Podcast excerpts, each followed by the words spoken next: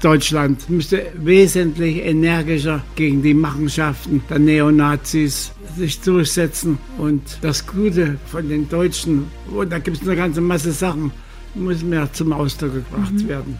Weil wir das nicht machen, haben es die Gegner von Deutschland leicht, sich zu behaupten. Hallo, ich bin Eva Schulz und das ist Deutschland 3000. Hier verbringe ich immer so eine gute Stunde mit Menschen aus ganz verschiedenen Bereichen, irgendwo zwischen Pop und Politik. Mein Ziel ist, diesen Leuten so zu begegnen, wie ihr sie vorher noch nie gehört habt. Deutschland 3000 soll euch, mich und meine Gäste auf neue Gedanken bringen, weil man, wenn man jemand anderes kennenlernt, auch immer ein bisschen was Neues über sich selbst erfährt. Diese Folge ist eine besondere für mich und nicht gerade eine leichte. Mein Gast ist Justin Sonder. Justin ist 93 Jahre alt, stammt aus Chemnitz und war als Jugendlicher fast zwei Jahre lang in Auschwitz. Er hat über 20 Familienmitglieder im Holocaust verloren, unter anderem seine Mutter. Heute ist er selbst Vater und Großvater und lebt in einem Pflegeheim in Chemnitz. Da habe ich ihn besucht und bei der Gelegenheit auch seinen Schwiegersohn kennengelernt, Herrn Klaus. Vielleicht hört ihr den auch zwischendurch mal kurz im Hintergrund nach, ja? Herr Klaus hat mir erzählt, dass Justin jahrzehntelang gar nicht darüber gesprochen hat, was er alles erleben und durchmachen musste. Und bis heute redet er wohl nicht gern mit seiner Familie darüber, dafür aber umso häufiger vor Schulklassen, in mehreren NS-Prozessen oder eben in Interviews, wie mit mir. Ich wollte wissen, wie es war, als jüdischer Junge in den 30er Jahren aufzuwachsen. Wann und woran hat er gemerkt, dass sich die politische Stimmung so krass veränderte? Wir haben viel über seine Erlebnisse im KZ geredet und warum er nach all dem trotzdem zurück nach Deutschland und in seine Heimatstadt wollte und da auch bis heute geblieben ist. Ich habe Justin als sehr lustigen und herzlichen alten Mann kennengelernt, auch wenn das Lachen in dieser Folge viel zu kurz kommt. Das ist sicher keine so unterhaltsam leichte Stunde wie sonst hier meistens, aber für mich ist es trotzdem auf ihre ganz eigene Art eine gute Stunde geworden und eine sehr wertvolle. Es gibt nämlich wirklich nicht mehr viele Menschen, die den Holocaust selbst erlebt haben und davon berichten können. Umso wichtiger ist es, dass wir ihnen zuhören. Also, hier ist mein Gespräch mit Justin Sonder. Wo kommen Sie gerade her? Vom Essen. Ja, jetzt gerade war Frühstück. Ja, es gab Schwarzbrot, ich lasse mir immer vier halbe geben. Aha. Und dann sage ich immer einen Hauch Marmelade bitte drauf. Auf das Brot? Ja, ja, Butter und Marmelade. Dass man so ein bisschen süß drin hat. Ja. ja das und das machen sie auch so. Das Essen ist sehr gut. Mein Nachbar am Tisch, der lässt sich früh Wurst und Fleisch und alles Mögliche geben. Das ging auch. Mhm. Aber ich bin auf Marmelade eingestellt und das mache ich auf Marmelade. Das kenne ich. Ich bin auch eher eine süße Frühstückerin. Man so, muss, ja, man muss mit so ein bisschen was Lustigem anfangen, finde ja. ich. Was Süßem. Ähm, würden Sie sagen, Sie sind hart im Nehmen? Das ist zu wenig. Sehr hart. Mhm. Also ich traue mir Sachen zu unter der Bezeichnung Selbstdisziplinierung.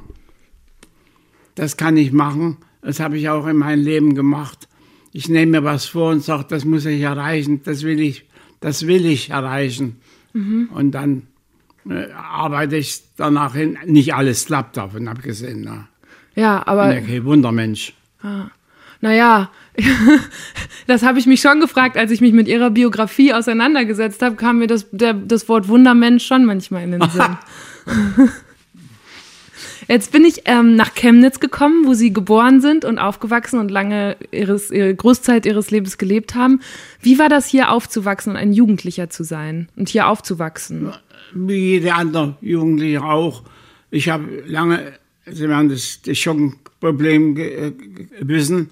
Wenn es kalt war, sind wir Jungs in Kaufhaus joggen gegangen. Und so wie wir drinnen waren, sind wir rausgeflogen wieder. Und so wie wir draußen waren, sind wir auf den nächsten Eingang wieder rein, weil es warm war. Aha. Und die, zum Beispiel Schallplatten wurden ohne Kopfhörer verkauft und abgespielt. Und es wurde laut. Und deshalb habe ich viele Schlager ge gelernt, Aha. weil ich zugehört habe. Mhm. So, das war eine, und dann war bei Joggen die Rolltreppe, das gab es nur einmal in Chemnitz. Das war das Kaufhaus in Chemnitz, ne? Ja. ja. Äh, was heute, Leute sagen heute noch Schocken dazu. Mhm. Großes Unternehmen, ja. Mhm. Und dann gab es noch ein großes Kaufhaus Dietz, da kam man als Jugendlicher so gut wie nicht rein. Also sie wurden rausgeschmissen, weil sie jugendlich waren, nicht weil sie jüdisch waren? Ja, die, die waren ja selber jüdisch. Ah, okay. Und wann, wann hat sich das geändert? Wann sind Sie anders behandelt worden, weil Sie ein junger Jude waren? Hm. Schwer zu sagen. Vielleicht 38. Mhm. Gab es da eine Situation, die Ihnen noch im Kopf ist, wo Sie sagen, da haben Sie es zum ersten Mal gemerkt? Ja, es gab eine. Ich war sehr guter Sportler. Mhm. Und Welche Sportart? Na, viel, Alles? Egal. Okay. Ich habe den, den, was alle Jungs und Mädels gemacht haben, Springen, äh, Laufen, Dreikampf, glaube ich, hieß Mhm. es. Ja. Und dann äh, gehörte ich zur Fußballmannschaft der Klasse und das Spiel war, ging verloren. Gegen, wir haben es bis zum Endspiel gebracht, aber wir haben verloren. Und da kam der Direktor der Schule, Krause hieß er, oder Krause, in Nazi-Uniform.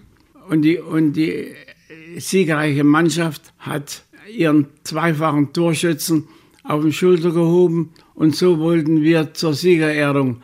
Da rief einer aus unserer Mannschaft, wir haben auch einen Torschützen. Das war ich an dem Tag. Auch auf die Schultern. Das ist bei Jugendlichen, Ja, bei. Kindern, das waren wir waren ja Kinder. Ja. Und der Direktor kam und hat gesagt, ihr Blödmänner oder so ähnlich. Also er hat, hat uns ausgeschimpft, oder die Leute ausgeschimpft, dass sie ein, ein, ein jüdisches Kind auf den Schultern tragen.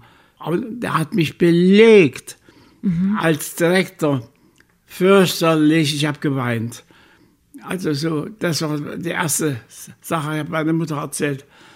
Du Mistschwein, du, also Ausdrücke von einem Direktor. Der Schuldirektor hat es seinen Schüler genannt. Ja, so fürchterlich.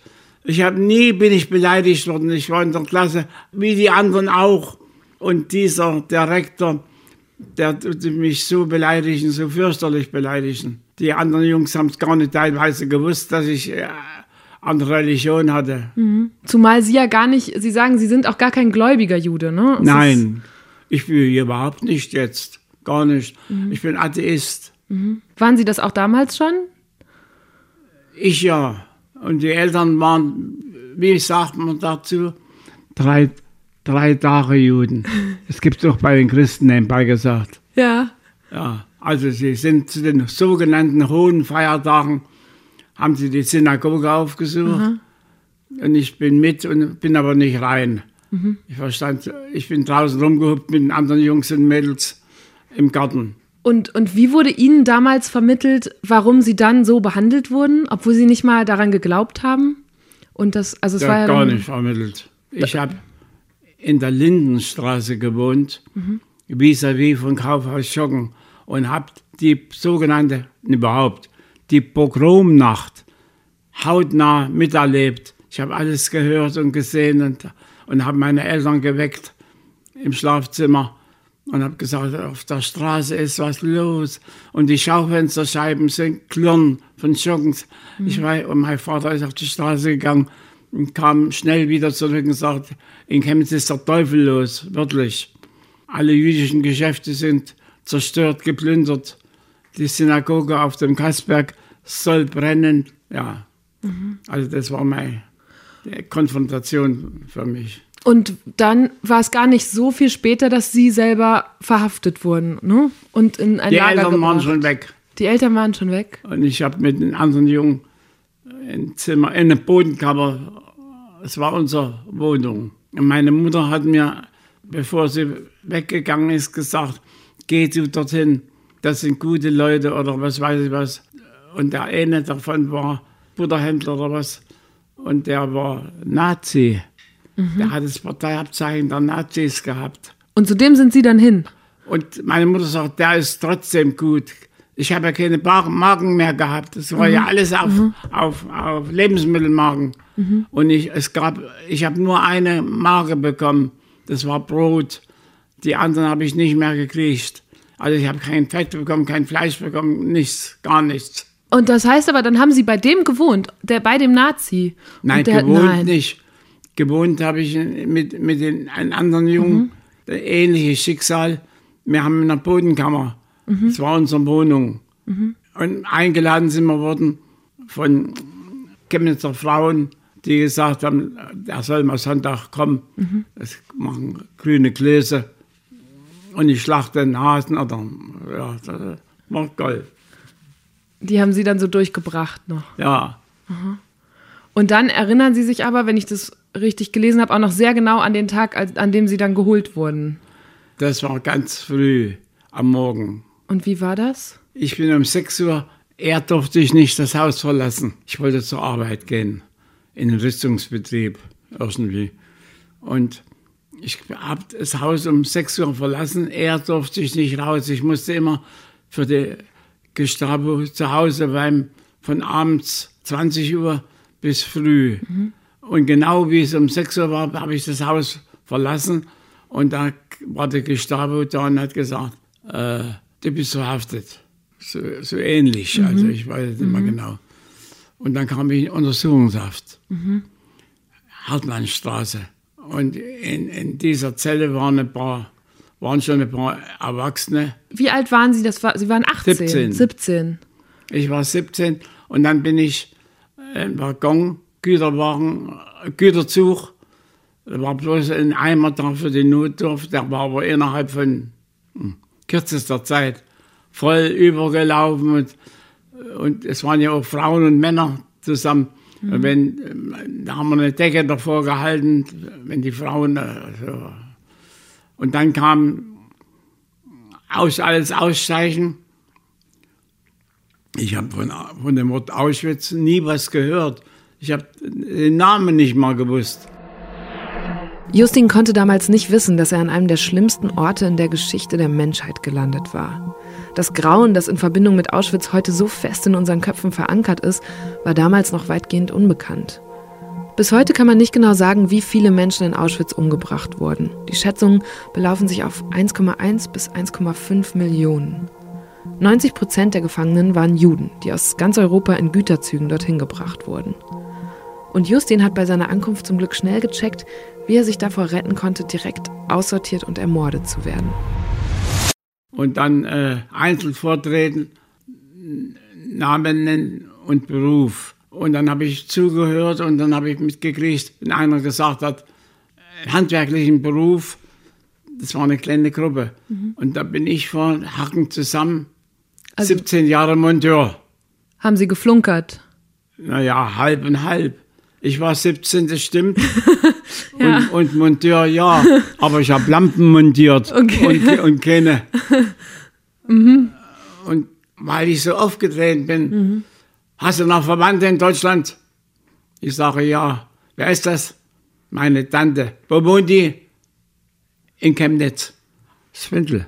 Gab's Ich gar hatte nicht. keine Verwandten mehr. Aber die war sehr nett, die Frau. Und da habe ich so, Also es gab jemanden, an den sie gedacht haben. ja. Und da hat er gesagt, du schreibst deiner Tante, dass du gut angekommen bist. Also gab mir eine Karte. Und wenn ich eine Karte kriege, nachts um 12 Uhr, Ja, die biegt sich doch. Das ja ging natürlich. gar nicht. Ja. Und da hat er gesagt, du schreibst doch auf den Rücken, die Karte muss weg.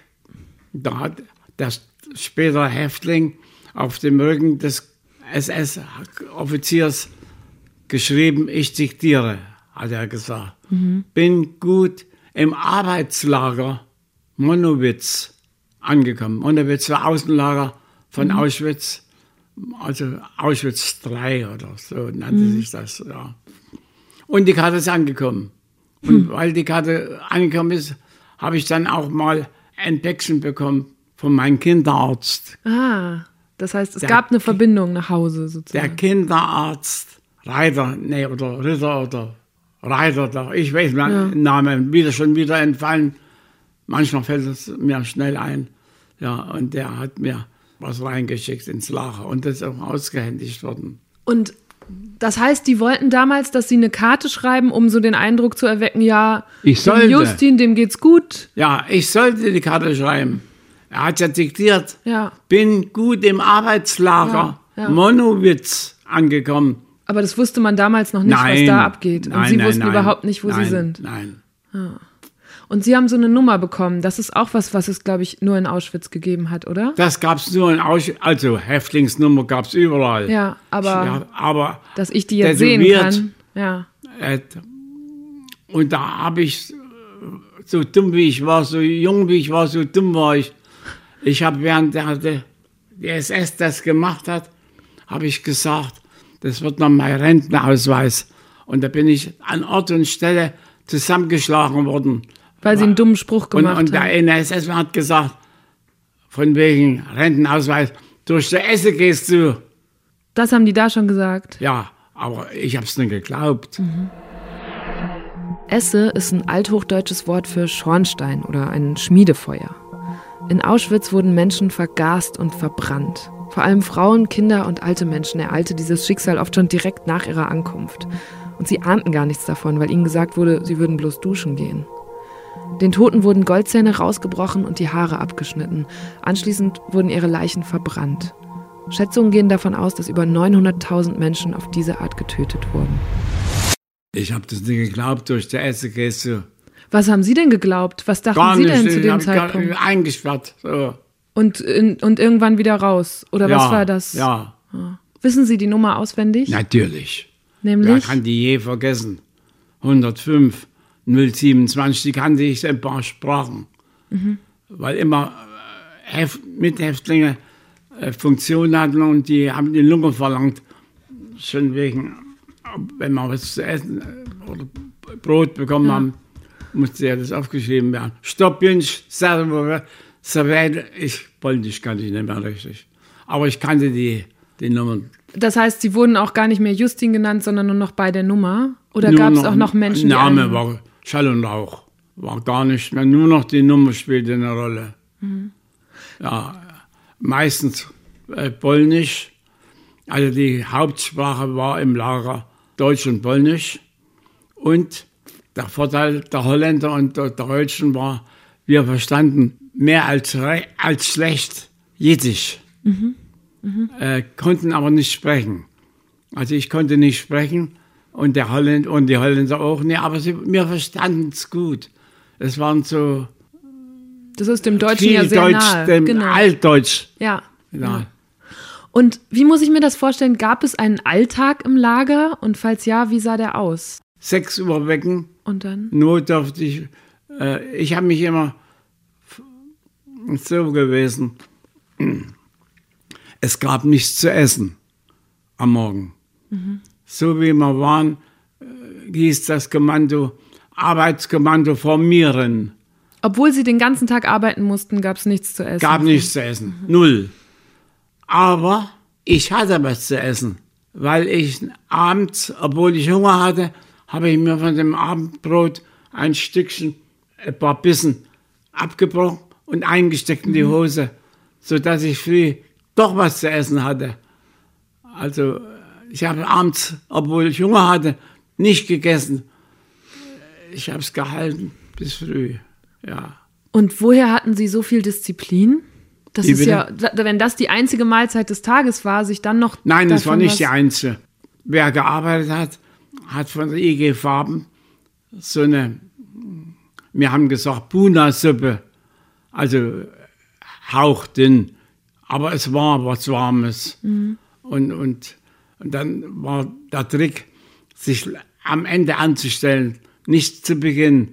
Weil am Ende waren noch mehr Kartoffel, ein bisschen Kartoffel drin und da Ja. hat man ein bisschen dickeres Zeug bekommen. So. Und dann ging es eben auf die Arbeit. Aber also wo, warum waren Sie, weil ich glaube, dass Ihre Mithäftlinge das nicht geschafft haben, sich immer ein Stück Brot noch.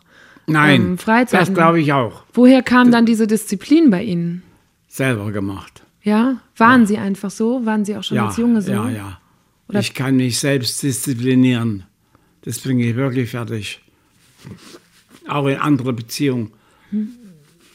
Ich, kann, nehm, ich nehme mir was vor und das versuche ich mit eisernem Willen durchzubringen. Auch wenn es weh tut. Ja, das, ist, das kann ich. Es hat für meinen Beruf früher und später und, und überhaupt im Leben äh, sehr, sehr, sehr wichtig. Das will ich. Ich will das. Und ich kann das. Kann man sowas lernen oder liegt das in der Persönlichkeit? Das liegt in, meistens, ich weiß nicht, ob ich es gelernt habe. Also ich habe eine, die Erziehung lag zu 80, 90 Prozent in den Händen meiner Mutter. Mhm. Eine Schönheit. Und, und sie hat mir die Güte des Lebens beigebracht und die Hilfsbereitschaft. Also mit ihr habe ich wirklich wahnsinnig viel. Sie steht bei mir ganz oben mhm. an, in der Liste.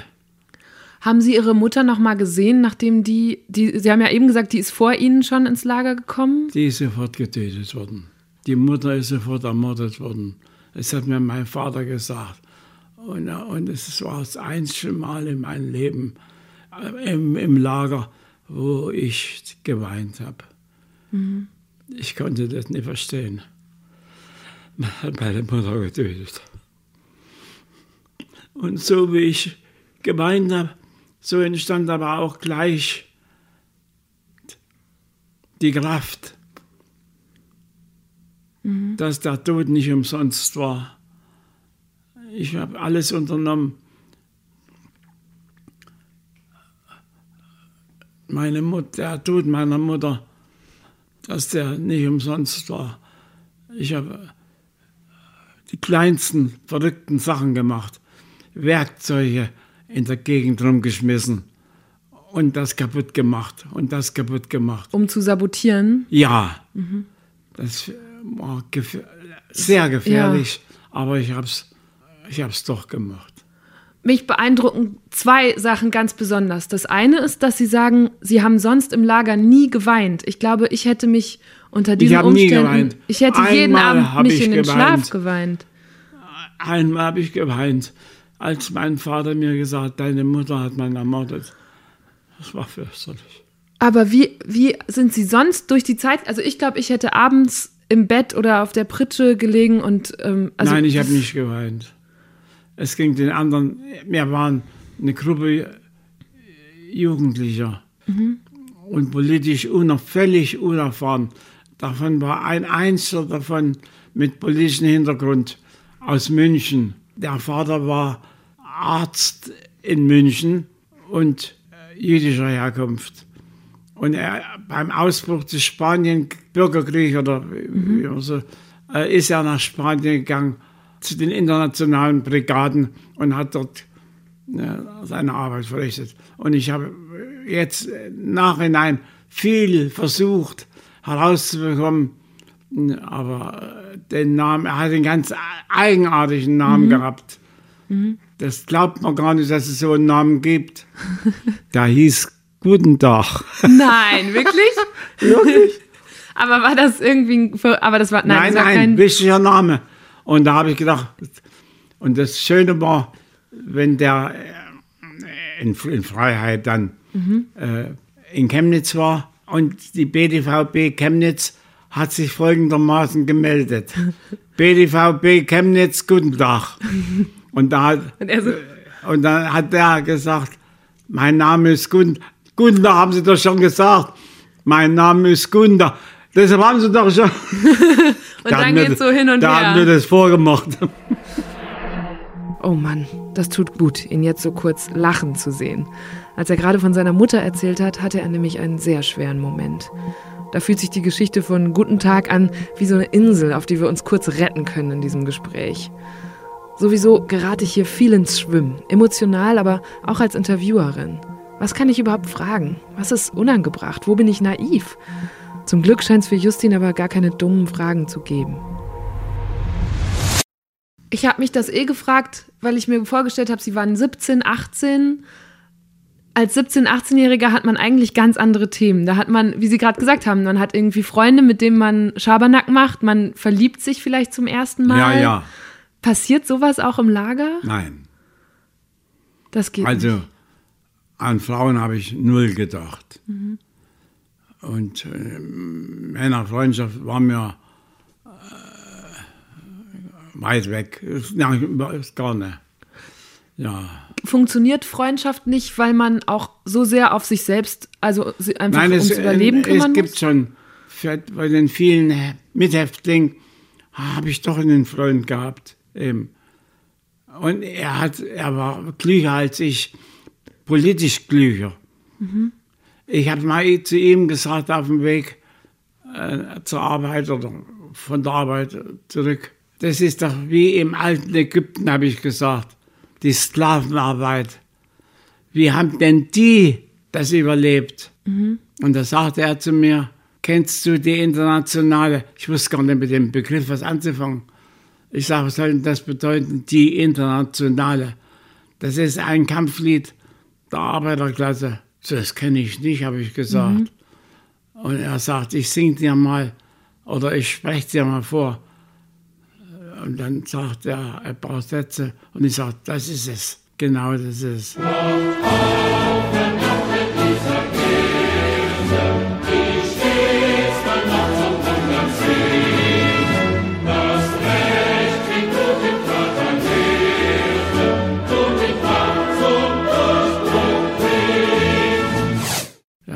Das hat geholfen dann. ja, Moment. er hat mir, er, er, war klug, ich war politisch gesehen ausgesprochen dumm. Oder ich wusste, wie die anderen auch. Mhm. Nur er war aus der Reihe getanzt. Er ist dann nach München gegangen, war Hochschullehrer in Leipzig. Hm. Also ein ja. kluger Junge. Wann, wann und wie haben Sie mitbekommen, dass im Lager Leute ermordet wurden? Ich habe es gesehen, abends. Und zwar ging das so vor sich, wenn wir abends einmarschiert sind und es, stellt, und es war einer auf einer Tonne, der stand auf der Tonne und hat uns zugerufen. Das musste er. Hurra, ich bin wieder da. Hurra. Und da haben wir gedacht, ach Gott, jetzt dauert es wieder länger, bis wir was zu essen bekommen. Warum? Also der war instruiert worden, das zu rufen? Der musste von der SS aus das rufen. Hurra, ich bin wieder da. Und auf dem Appellplatz war schon ein Galgen errichtet. Und, und dann hat man ihn, äh, hat man den Stuhl, wo er drauf stand, oder den Schemel weggeschoben und dann, also ich habe etliche Mal äh, erlebt, dass Menschen äh, ermordet worden sind durch Galgen. Mhm. Und einmal sind wir ins Lager einmarschiert und es stand niemand vor dem Tore.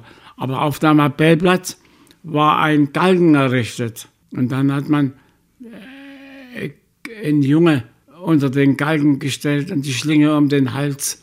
Und der Junge war, glaube ich, äh, ich kann es nicht mal genau sagen, entweder neun oder elf. Und der hat während eines Fliegeralarms hat er was gestohlen, ein Stückchen Brot.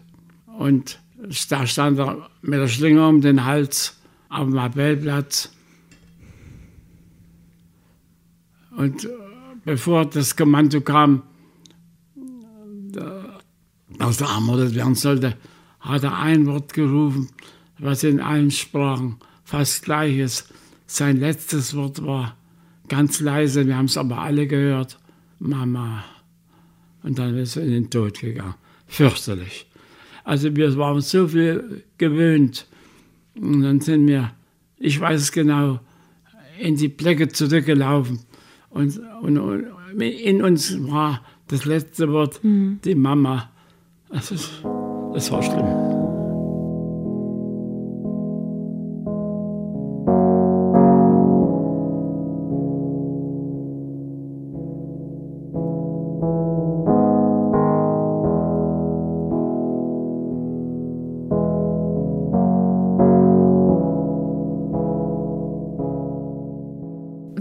So brutal sogar Kinder umgebracht ja. werden und sie sich das alles angucken, wie, wie sind sie da selber davongekommen? Ja, ich habe Glück gehabt. Ich sage, ich habe am ersten Tag einen Kommunisten kennengelernt aus Chemnitz. Der hat gerufen von beiden. Sind von den neuen welche aus, aus Chemnitz dabei? Hm. Ich habe nicht reagiert. Aber ein, einer aus Leipzig hat gesagt, doch, in Chemnitzer müssen wir haben. Da hat er gerufen, wo ist denn der Chemnitzer? Und da habe ich gesagt, hier, ich bin der aus Chemnitz. Wie heißt denn du? Da habe ich einen Namen genannt, kannte er nicht. Mhm. Mein Vater war ja kein Kommunist. Mhm. Mein Vater war SPD-Mann. Zwar im Widerstand, aber SPD. Und der hat mich unterstützt. Der hat gesagt, frierst du? Das war das Erste, was er gesagt hat. Und da habe ich gesagt, ja, hier so, ist ja Schnee und, und Polen und Kälte. Und da hat er sich ausgezogen und hat mir ein Hemd oder eine oder Jacke, nee, Jacke nicht, ein Hemd nicht wie eine Weste oder etwas. Also ich hatte, ich war schon privilegiert, mhm. weil ich von ihm schon was bekommen habe. Und dann hat er gesagt, ich bin stellvertretender Cabo. Wenn ich machen kann, kommst du in unser Kommando. Mhm. So. Und der Cabo war Beruf, die Nazis sagten dazu Berufsverbrecher. Diesen äh, Ausdruck gibt es im Recht natürlich nicht. Mhm. Es gibt keine Berufsverbrecher. Mhm. Aber wir hatten ja alle Winkel. Und von außen konntest du schon sehen, wer ist das. Wer roten Winkel hatte, das waren politische Häftlinge. Mhm. Der hatte aber einen grünen Winkel, wo die Nazis sagten, Berufsverbrecher. Nein, das war, das war ein Verbrecher, aber ja, der war aus Dresden. Mit Winkeln meint Justin so farbige Dreiecke aus Stoff, die zur Kennzeichnung auf die Kleidung der Gefangenen genäht wurden. Es gab unterschiedliche Farben und auch immer einen Buchstaben für das jeweilige Herkunftsland. Der einfache grüne Winkel stand für kriminell, der rote für politisch. Und von den Kriminellen dienten einige als Kapos. Das waren Gefangene, die als Aufseher gegenüber ihren Mitgefangenen eingesetzt wurden und sich selbst das Leben im Lager ein bisschen leichter machen konnten, solange sie die SS-Leute zufriedenstellten. Viele Kapus drangsalierten ihre Mithäftlinge mit äußerster Brutalität. Der Max, der mich in das Kommando gebracht hat, der Stellvertreter, hat gesagt, ich bin wieder, wieder, wieder Kapo hieß, pass mal auf, hier, jetzt sind wir schon drei Sachsen. Hier ist noch, ich stell dir mal den, den Plänen hier vor. Und wenn der Mann mit der Schaufel steht, den trittst du nicht in den Arsch. Hast du gehört? Und das, ja, mach ich. Ja, und so brauche ich. Ich, ich musste nicht schuften wie ein Verrückter. Er hat mir ja nicht mehr nicht getan. Den anderen hat er ja zusammengehauen. Ach, und die Signalsprache war von beiden 18. Wenn die Zahl 18 auftauchte, genannt wurde und die setzte sich sturmmäßig fort mhm. von einem Kommando zum anderen, 18, 18, wurde gearbeitet. Und dieser Max sagte, los, Rapotti, Rapotti, Rapotti. Und wenn der SS-Mann vorbei war, Leute, wieder langsam arbeiten mhm. oder gar nicht arbeiten. Mhm. Ja. Aber ich, Sie haben gerade gesagt, Sie mussten nicht arbeiten wie ein oder schuften wie ein Verrückter. Ich glaube, das mussten Sie schon, oder? Also das sind ja Verhältnisse. Naja, in dem, La in dem ja. Kommando, wo ich war, ja. da ging mir es nicht schlecht. Mhm. Also gemessen an, an den anderen. Wenn Justin sagt, dass es ihm nicht schlecht ging, dann passiert in meinem Kopf so reflexhaft, dass ich denke, oh, dann war es vielleicht doch nicht so schlimm. Aber das war's.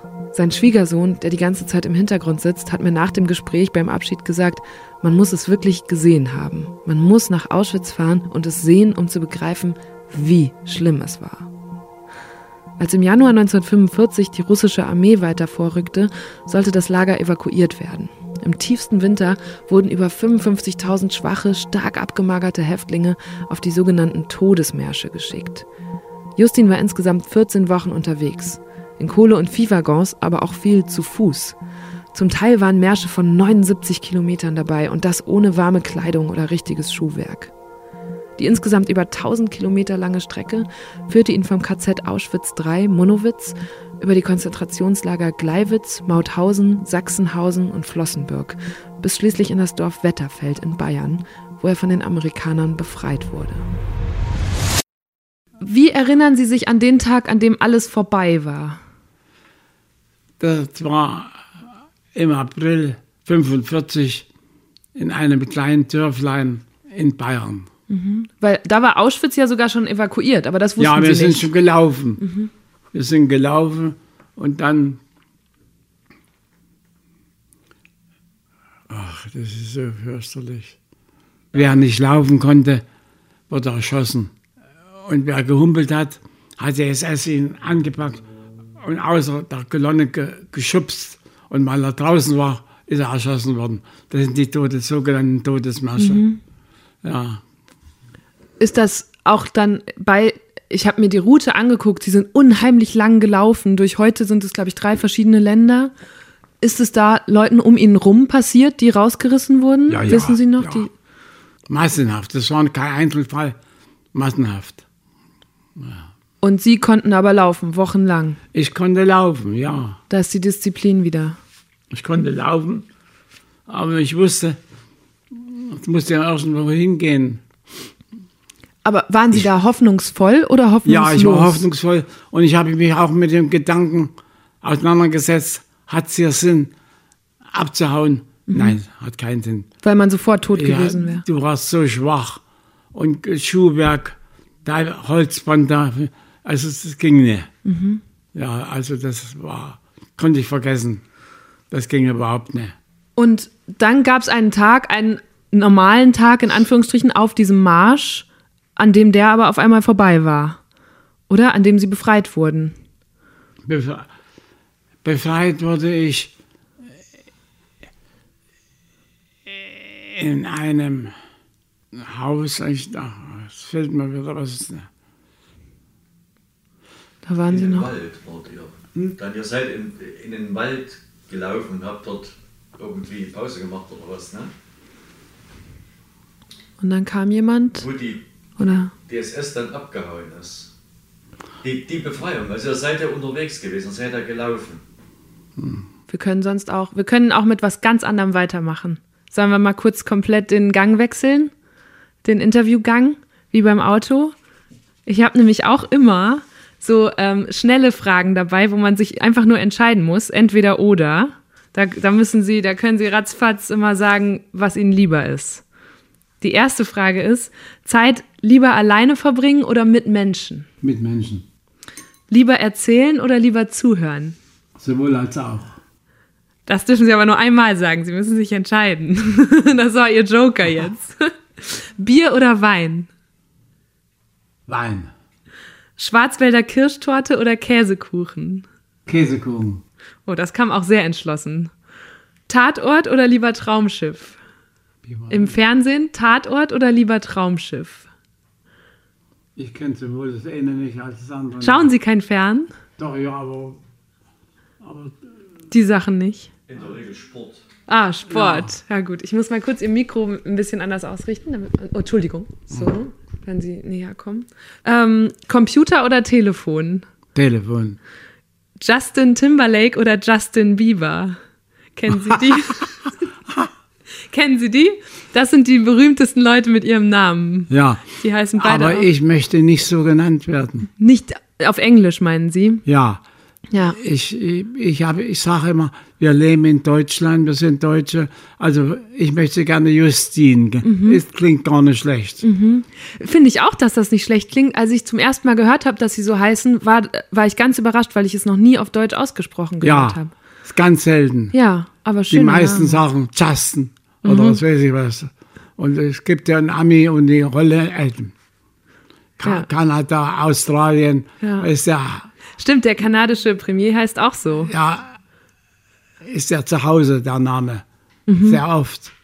Aber ich möchte nicht so genannt werden. Ja, ja, das kann ich verstehen. Ich finde Justin auch sehr elegant. Ja, ja. Apropos elegant, zum Anzug, Krawatte oder Fliege?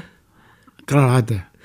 Und in Schulen im Geschichtsunterricht lieber Nationalsozialismus oder DDR als Thema? Was ist wichtiger? ist alles beide wichtig. Mhm. Also ich habe, die Nazi-Zeit darf nicht vergessen werden, unbedingt. Mhm. Ja, würde ich sagen. Optimist oder Pessimist? Optimismus, ganz stark. Teilen oder haben? Teilen oder haben, Das ist eine Frage. auch wieder so. Mal so, mal so. Wann das eine und wann das andere? Ja, das kann, könnte sein. Sie haben, mich hat überrascht, wie viel Sie im Lager geteilt haben, obwohl Sie quasi nichts hatten. Sie haben irgendwann mal so eine extra Kelle bekommen und haben selbst die noch geteilt mit Ihren Mithäftlingen. Wie war das bitte? Ich habe diese Geschichte gehört, dass Sie eine extra Kelle bekommen haben von dieser Suppe und selbst die noch geteilt haben mit Ihren Mithäftlingen. Ich habe tatsächlich eine, eine extra Portion bekommen. Wie ist denn das? Ach, ich war Jugendlicher. Und da drüber hinaus, es, nichts geht schneller im Lager als das Gerücht.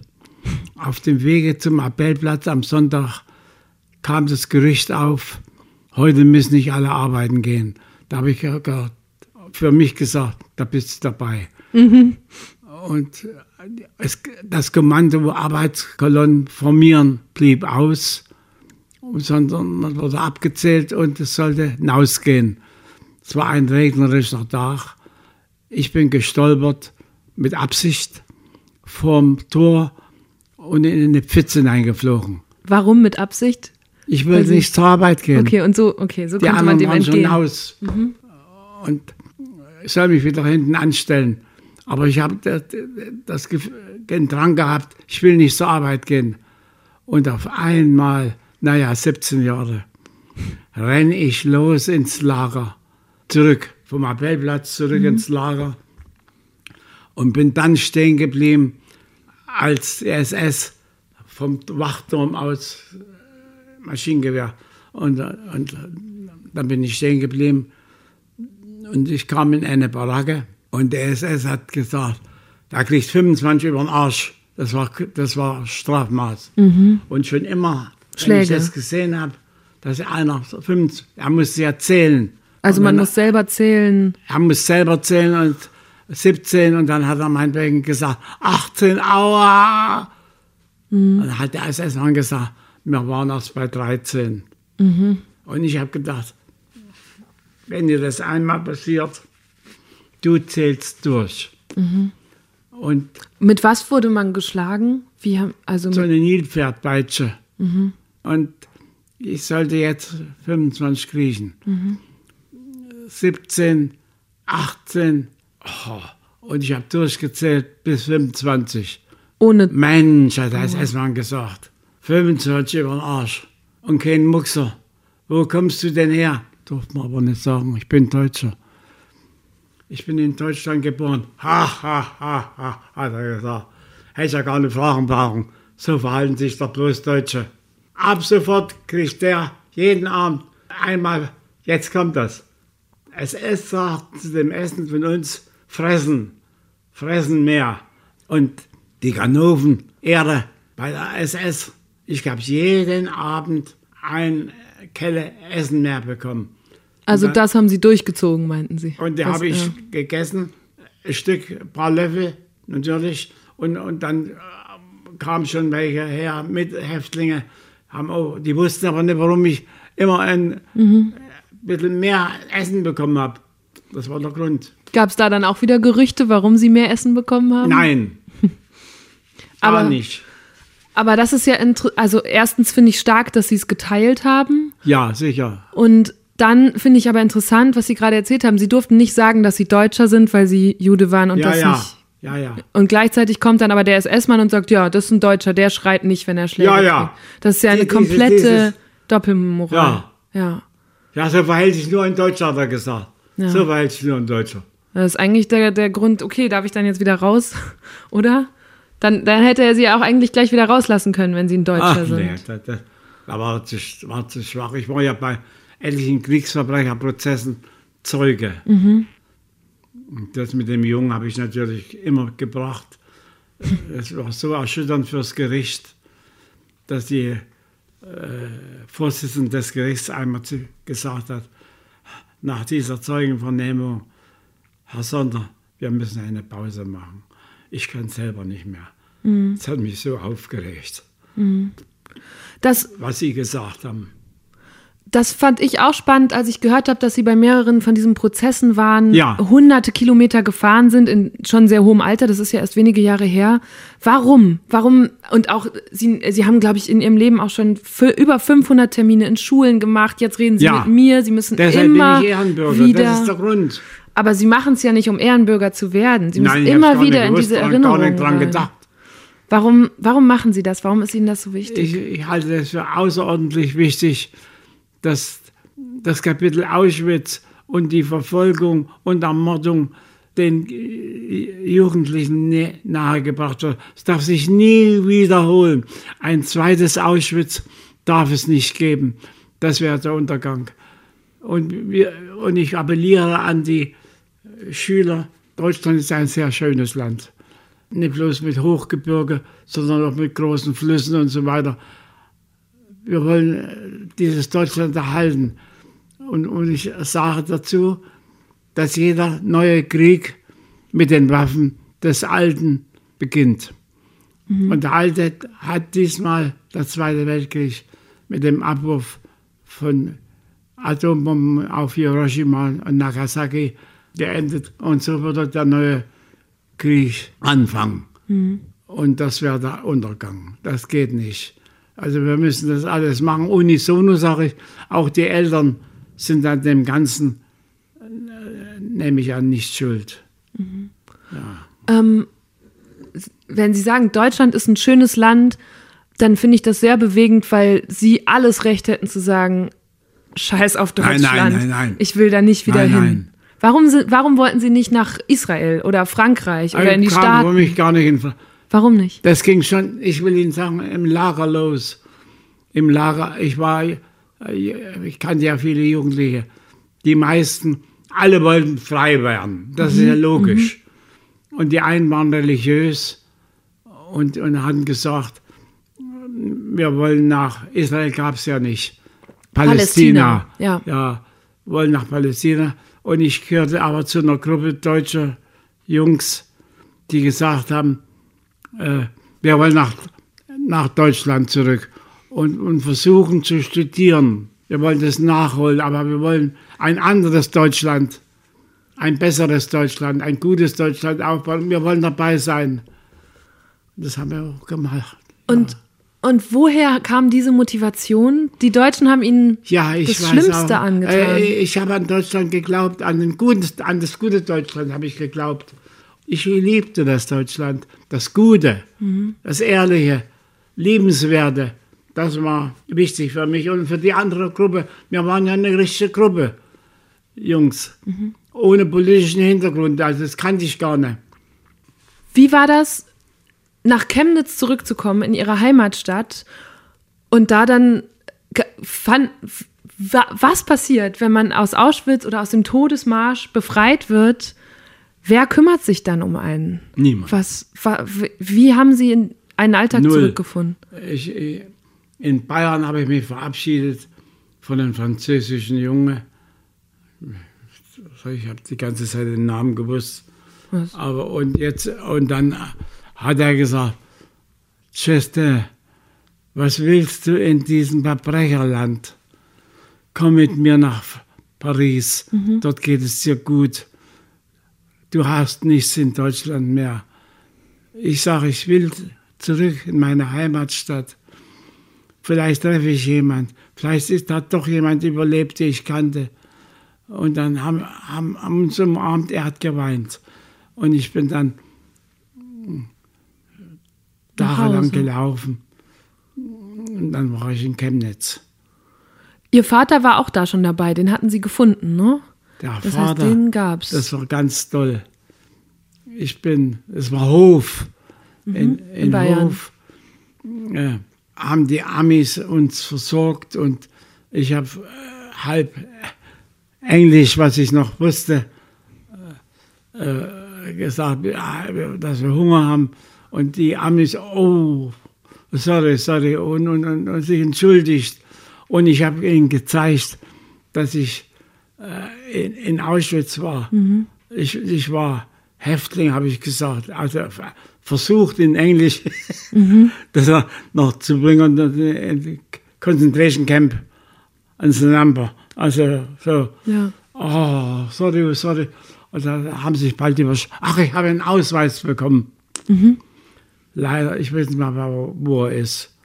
Ja, und da stand dann, äh, ihm ist jede Unterstützung zu gewähren in, in drei, vier Sprachen. Mhm. Auch Russisch nebenbei gesagt. Und da, das heißt, da haben Sie in den ersten Tagen was zu essen bekommen, haben ja. neue Kleidung bekommen, ja, solche ja. Dinge. Ja, ja. Und den Vater wieder getroffen beim Essen. Und Vater wieder.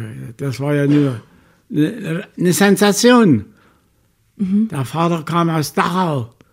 Also ja. von Vater habe ich bestimmt äh, dieses Durchhalten. Äh, das geerbt. Er war hautdegen, mhm. mein Vater. Ich habe ihn gesehen, wie er sich ausgezogen hat, in Main gesprungen ist und ins andere Ufer geschwommen. Mhm. In Ihrer Jugend hatten Sie das gesehen? Ich habe es gesehen, ja. ja. Und, und dann wieder zurück. Also ich sage, äh, mein Vater war Haudegen. Mhm. Ja. Und dann, das, was Ihr Freund gesagt hat, würde mich auch interessieren. Sie sind zurückgegangen in ein Chemnitz, wo alles kaputt war. Wo alles kaputt war und wo um sie rum aber lauter Leute waren, die diesen Hitler unterstützt hatten und gewählt hatten. Wie, also wie, wie konnten Sie da gut leben? Ja, mit denen hatte ich im Großen und Ganzen nichts zu tun, aber manche ja, die mir was gegeben haben. Mhm. Und zu einem wollte ich mich bedanken, der war bei, der, bei Nazis, der mir trotzdem was gegeben hat. Und der Laden war, also es war Ruine. Und dann stand ein Schild dort, wo die Frau anzutreffen war. Und da bin ich zu der Frau hingegangen und ich habe gesagt, ich bin wieder da ich möchte mich bedanken. Wo ist denn Ihr Mann? Und da hat sie gesagt, beim Einmarsch der Russen hat er sich erschossen. Ich sage, nur weil er Nazi war, ich hätte für ihn gut gesprochen, habe ich gesagt. Er war doch trotzdem auch als Nazi noch, äh, hat mir doch hat mir Unterstützung gegeben und alles Mögliche. Also ich habe mich das hat mich geärgert. Schade. Aber hatten Sie gar keinen Groll oder Ärger? Sie hatten jedes Recht gehabt. Ja, Groll, Groll. Natürlich hatte ich gegen diese Gestapo-Leute, die hätte ich gejagt. Und, und, und ich, ich habe mich auch gleich bereit erklärt, äh, beim, wenn, wenn äh, Prozess war. Mhm. Und ich, hab, ich wusste noch, der hat äh, Frauen geschlagen und der hat das gemacht. Da, da, da habe ich gesagt, Moment, so war es nicht. Ja, das habe ich gemacht. Das haben ja auch andere nicht gemacht. Mhm. Die haben nicht die Kraft gehabt, die wollten das nicht. Mhm. Aber ich ja. Ich war bei drei, mindestens, ich glaube, bei drei Prozessen war ich äh, Zeuge in diesem Prozess. Ja. Haben Sie diese Menschen dann auch wieder getroffen? Das waren ja zum Teil ihre, die Wachmänner, die Sie beaufsichtigt haben in Auschwitz. Nein, die, von da habe ich niemand. Okay, aber dann ein, auch nicht ein, beim ein, Prozess. Doch, Man aber ich erkannte dich.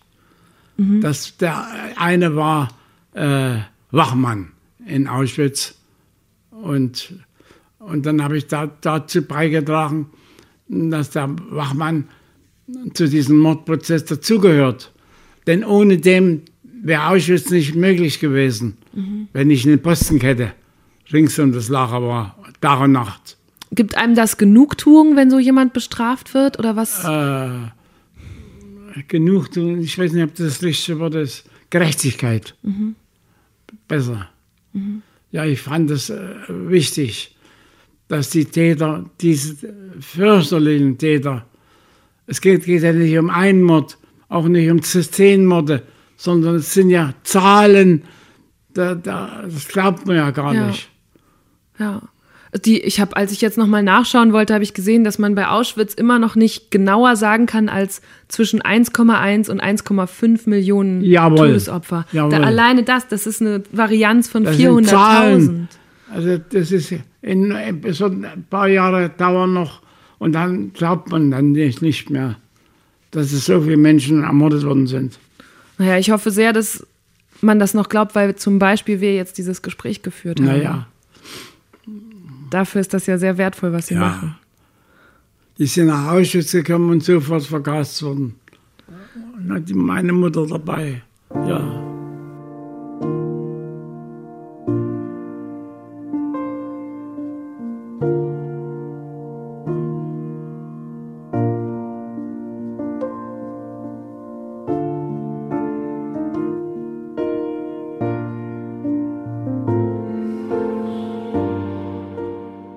Sie haben ganz schön viel aus sich gemacht. Sie sind Polizist geworden nachher. Das hat mich ich, überrascht, diese Berufswahl. Ich wollte im Beruf vergleichen. Aber an Polizist habe ich nicht gedacht.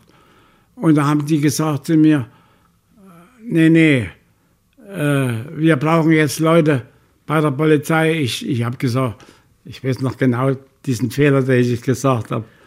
Ich sage, ich wollte einen richtigen Beruf haben. Polizei ist aber ein Beruf.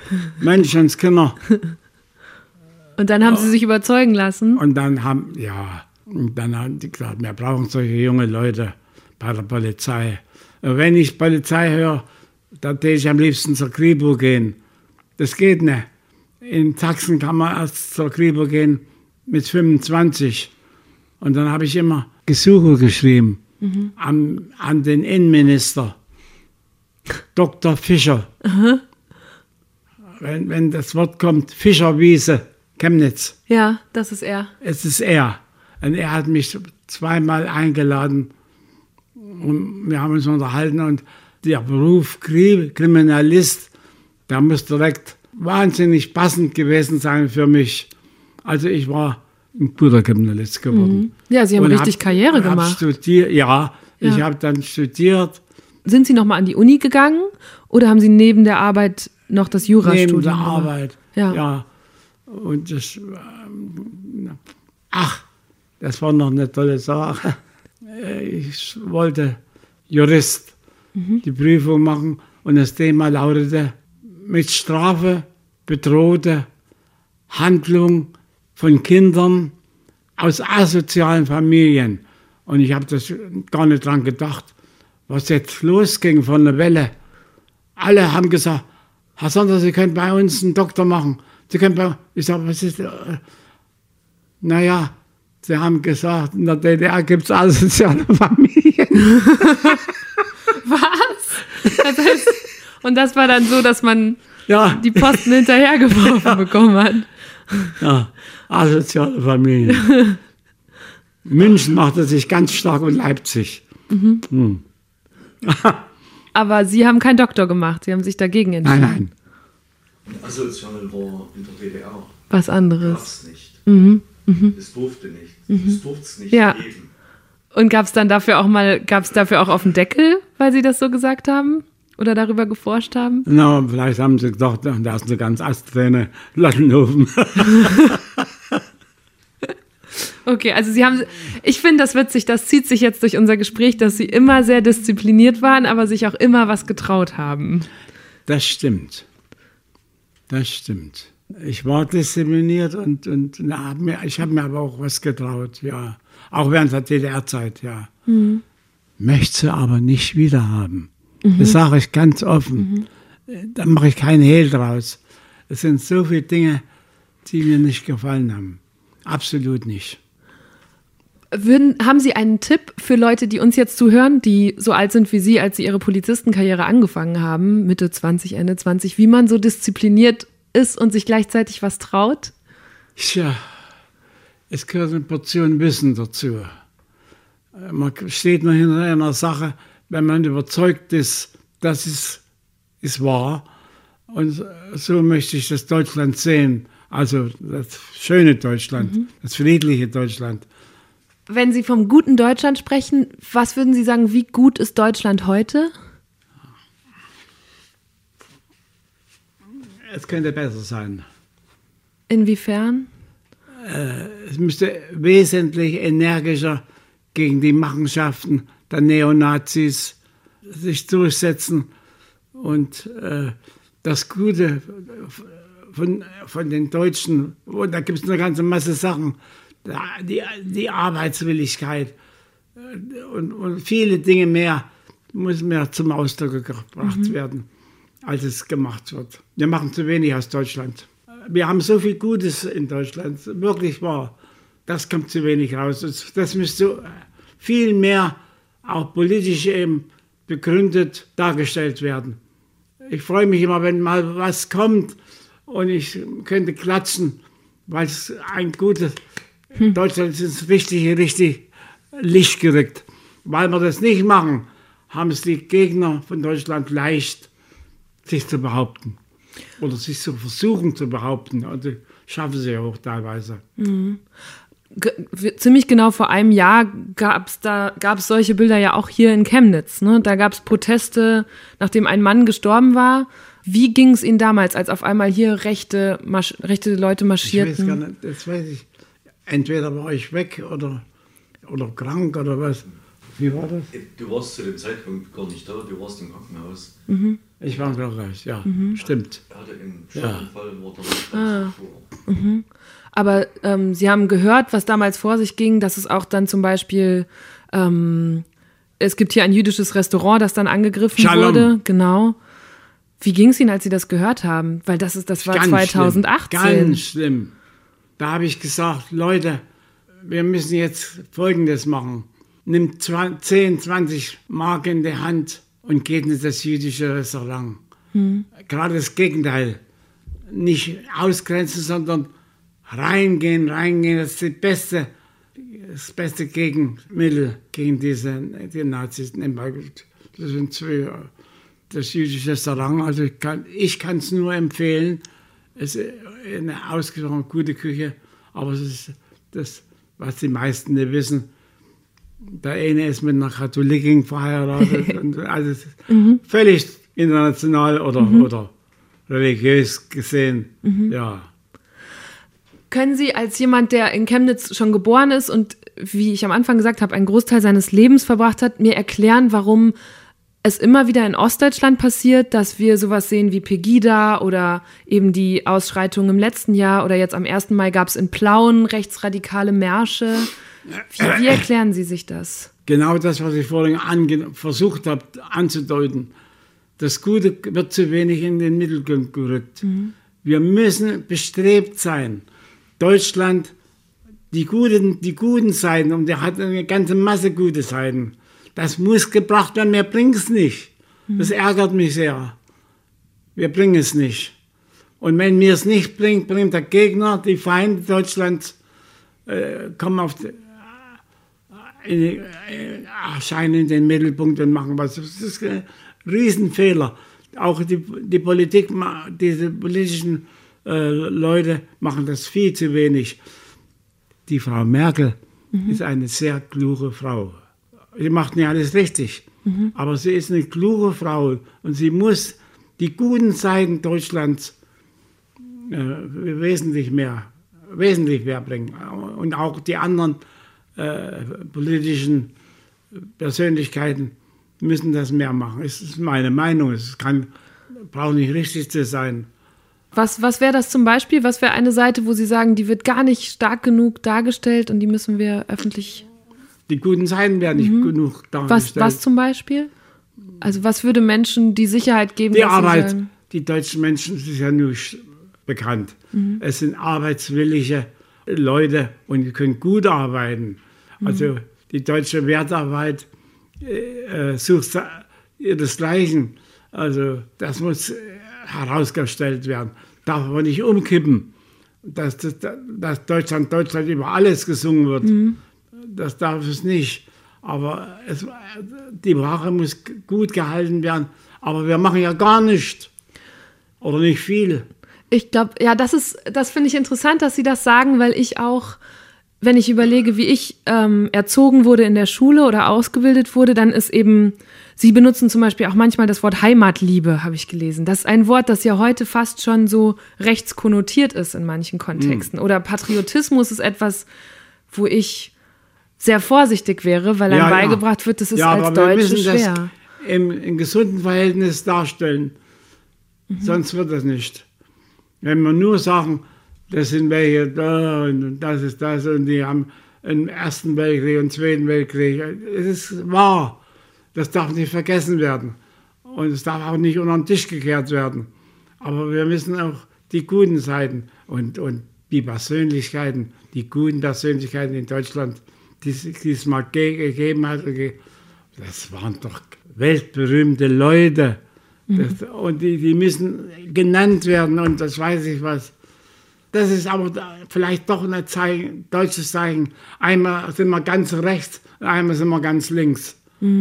Ein normales Verhältnis benötigen wir aber. Wie, was möchten Sie heute den jungen Leuten sagen, die uns jetzt zuhören? Was wäre Ihr Appell an die? Gedanken des Friedens. Der muss ein, ja, also ein zweites Auschwitz darf es nicht geben. Haben Sie, Herr Sonder, haben Sie Angst äh, und wie wahrscheinlich ist es, dass sich das wiederholt? Soll es niemals nie sagen. Ja, das ist, das ist durchaus möglich. Manche Leute sagen, man würde jetzt schon wieder Anfänge von sowas sehen. Ist das genau richtig Ich oder glaub- Ich alarmistisch? glaube es eigentlich nicht. Oder ich hoffe es nicht. Mhm. Aber es kann sich tatsächlich wiederholen. Ich will nicht, dass wir jetzt mit sowas Dramatischem enden, vor allem, weil wir jetzt, wir haben jetzt ganz lange geredet und ganz lange über schlimme Sachen geredet und sie sind aber eben lachend hier reingekommen und sie waren sehr gut gelaunt. Ja. Ähm, und sie sind, glaube ich, ein sehr gut gelaunter Mensch eigentlich. Ich, ja, das stimmt. Ich bin von Haus aus äh, ein lustiger Mensch. Insgesamt. Ich kann über Witze lachen, ich kann auch über Geschehnisse, die sich gerade umgekehrt gestaltet haben, kann ich lachen. Und ich nütze es so manchmal als schlagfertig. Und ich denke, meine Kinder haben, meine Tochter, wenn ich das erzählen soll. ja. Was? Was? Eine lustige Geschichte Lehrerin. zum Schluss finde ich gut. Sie war Lehrerin und ist von einer Schülerin, jetzt sage ich mal so, ordinär beleidigt worden. Und da hat sie gesagt, also sie ist beleidigt worden, du Alte. Und da hat sie gesagt, das Alte nimmt sie zurück. und da habe ich gesagt, hast du das wirklich gesagt? Sagte ja. Na, da habe ich gesagt, da, da weiß ich, du bist meine Tochter, hat diese Schlaffertige. Ja, Sehr gut. Das finde ich gut. ja, ja. Du hast es doch gesagt. Hä? Ist jetzt ein bisschen ein drastisches Beispiel, aber ja. Aber das finde ich schön und ich finde es schön, wenn wir das hier lachend beenden. Vielen Dank für Ihre Zeit. Ja. Dankeschön. Ich habe Justin dann noch gefragt, wie alt er gerne werden will. Na, meinte er, soweit die Füße tragen. Sein Nahziel wäre jetzt aber erstmal die 95 und nach allem, was er über seine Disziplin und sein Durchhaltevermögen erzählt hat, bin ich mir auch sicher, die schafft er locker. Ich freue mich jedenfalls sehr und Justin sicher auch, dass ihr diese Folge bis zum Ende gehört habt, obwohl es wirklich keine leichte war. Mir ging es aber auch so, schon während des Gesprächs, als ich auch immer wieder auf diese tätowierte Häftlingsnummer auf seinem Arm gucken musste. Ich glaube, wir müssen diese Geschichten hören. Wir müssen sie kennen, wir müssen sie weitererzählen, damit sie sich niemals wiederholen. Auch und gerade, wo die Überlebenden jetzt immer weniger werden. Deshalb freue ich mich besonders, wenn ihr diese Folge euren Familien oder Freunden schickt und mit ihnen darüber redet. Und falls ihr mehr über Justin wissen wollt, packe ich euch ein paar Links in die Shownotes zu dieser Folge. Unter anderem war er nämlich auch schon in einem Video von Deutschland 3000 zu sehen. Ich bin Eva Schulz. Ihr findet mich und Deutschland 3000 auf Facebook, Instagram und überall, wo es Podcasts gibt. Neue Folgen gibt's da jeden Mittwoch und für die ganz Ungeduldigen jetzt sogar schon immer Dienstagabends vorab in der ARD Audiothek. Also bis nächste Woche. Macht's gut. Deutschland 3000 ist ein Podcast von 1Live, Bremen Next, Das Ding, Fritz vom RBB, MDR Sputnik, Enjoy, Puls, UFM, Unser Ding und Funk.